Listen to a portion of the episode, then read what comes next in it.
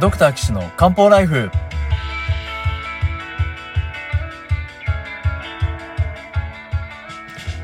ドクター騎士の漢方ライフは医師である私岸大二郎が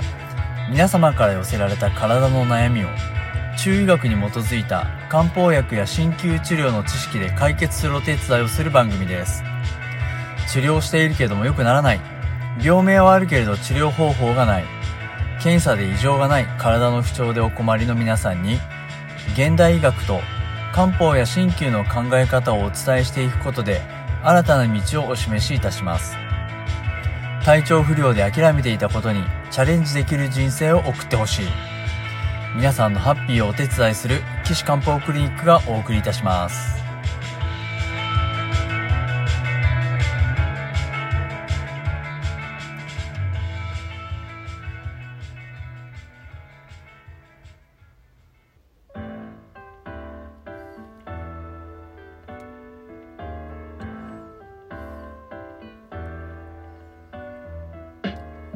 皆さんこんにちは。岸大二郎です。ドクター岸の漢方ライフ今回159回目をお送りしたいと思います。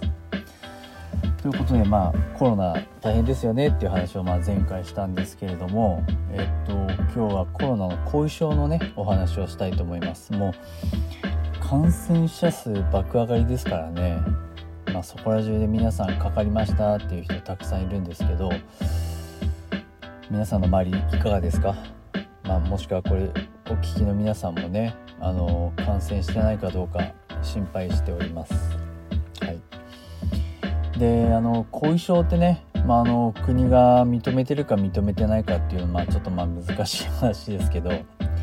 少なくともコロナワクチンの後遺症は認めてないんですけどコロナ感染症の後遺症はまああるんじゃないかっていうことでねえー、厚生省のホームページにもあの後遺症の話が、まあ、書いてあります。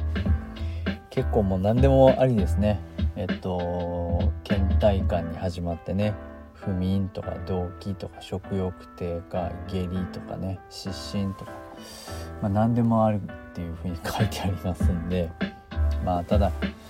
じゃあその後遺症が何で起こってるかっていうのはまあ現代医学的にはまあ全く解明されてないといったところが、まあ、正しいですね。まあ、一つ考えられるのはウイルスの潜伏的な持続感染症なんじゃないかっていうところですね。まあ、これはあの元日大の高橋教授なんかはね、まあ、昔からそのウイルスの持続感染のことについてお話しされてましたけれども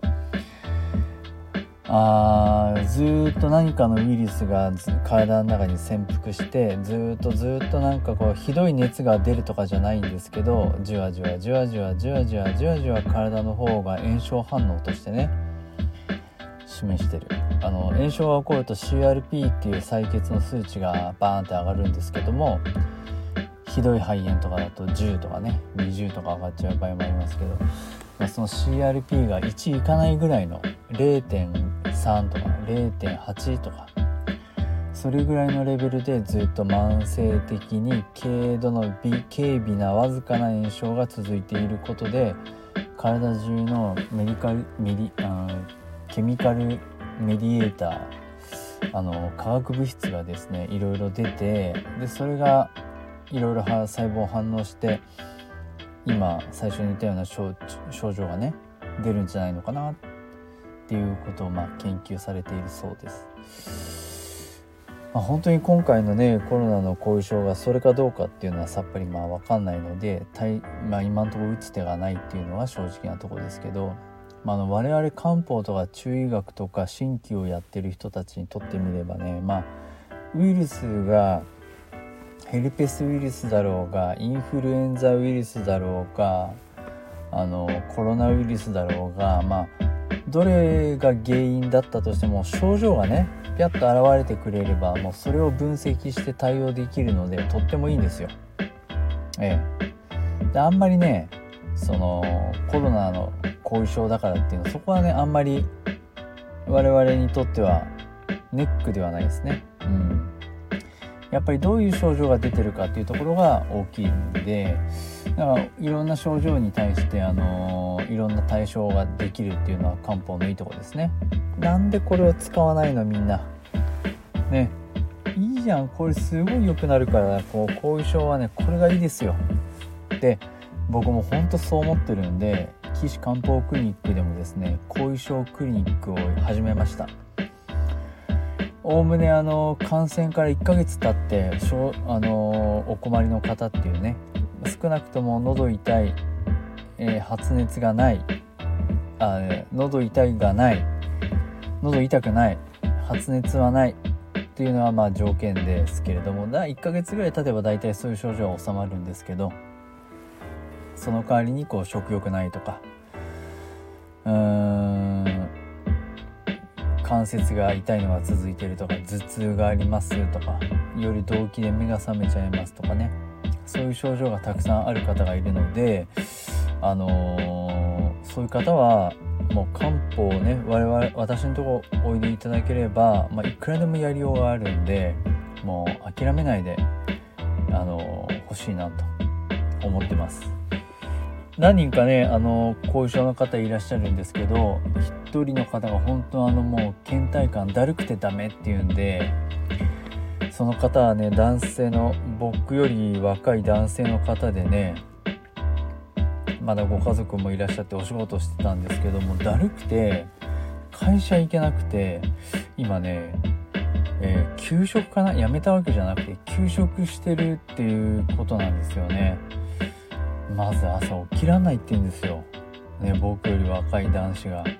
だね、それかわいそうだな。で、起きても、ソファーでゴロゴロしてるしかなくて、で、食欲もないし、で、夜もなんか寝てるか寝てないかみたいな、うつらうつらみたいな感じみたいでね。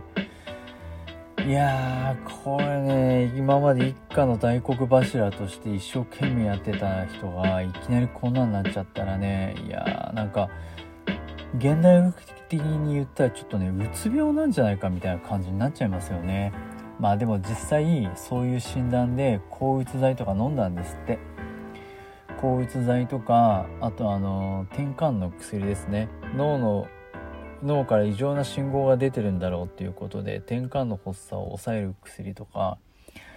あと片頭痛の薬とかね。いろいろこう飲んだみたいなんですけどもう、まあ、どれもこれもみんなパッとしなかったみたいですね。まあ、風邪薬で抗炎症薬なんかも飲んだみたいですけどそれでも良くならなかったと。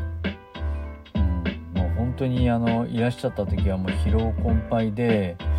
もうあの、精神的ダメージがね大きかったですねどうしちゃったんだろう俺は。でも本当に体がだるいんだよっていう誰も分かってくれないみたいなね。いやそれね。大変ですよね。なんていうことでね。お話聞きましたけれども。でもまあ漢方鍼灸で考えれば中医学で考えればもう蛇が入って体の気がね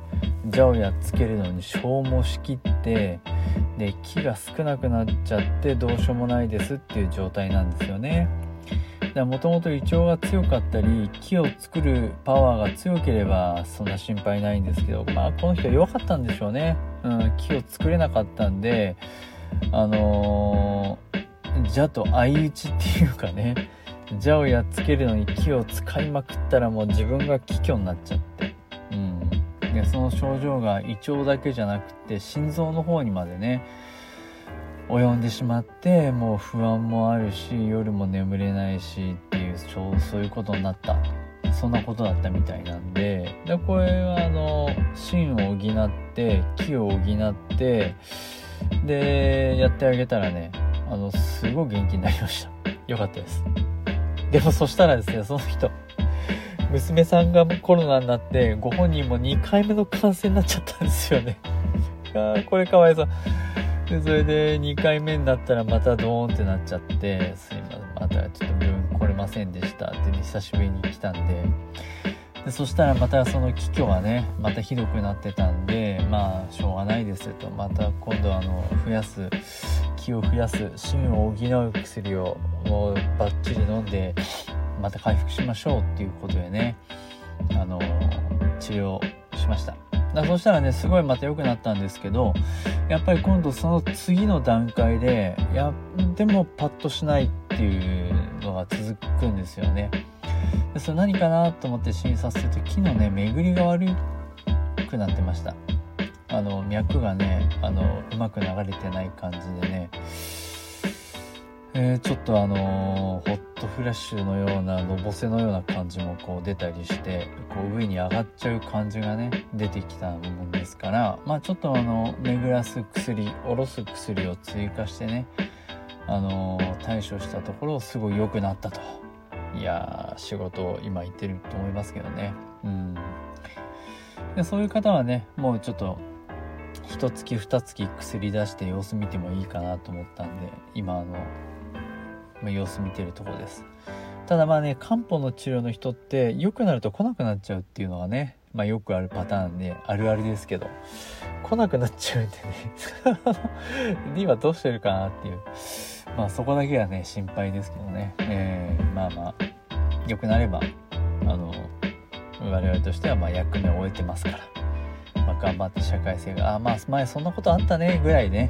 言ってくれると、我々としてもありがたいなと思います。他にも、あのー、ほんと食欲低下したり、夜寝れないとか、動悸の人とか、あのー、喉詰まっちゃう人とかね、そういう方が結構いっぱいいて、あー、やっぱり漢方ってすごいなって、治るなって、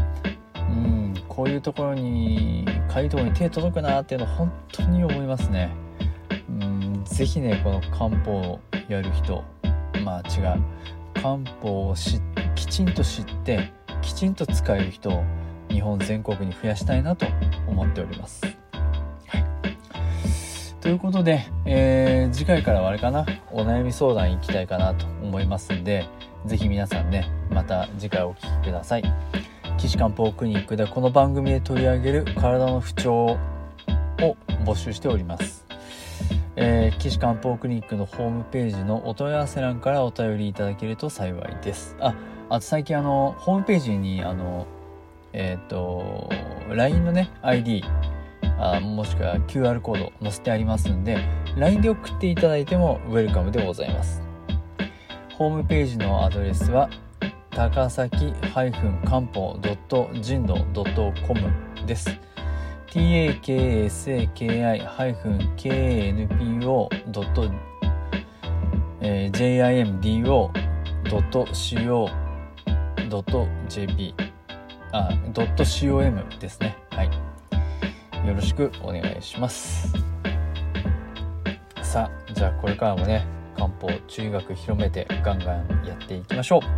それでは皆さんまた次回お会いしましょう。さようなら。